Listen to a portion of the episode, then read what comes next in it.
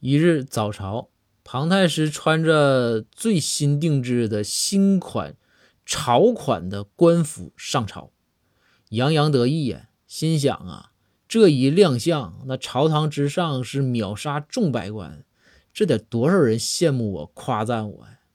正美着呢，就见包公走了过来，对庞太师说道：“庞太师，漂亮啊，今天可真是大漂亮啊！”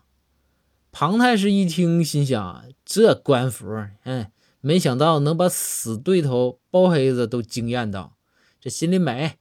但是表面呢，还要故作镇静的说：“哎，老包，夸奖了，哪里漂亮啊？你说说。”包公离近耳语道：“呃，太师，给我十万两，我就告诉你哪儿漂亮。”庞太师一听，虽说钱有点多，心有点疼，但是呢，要当着百官的面啊，包公亲自夸赞自己，那面子可就赚足了呀。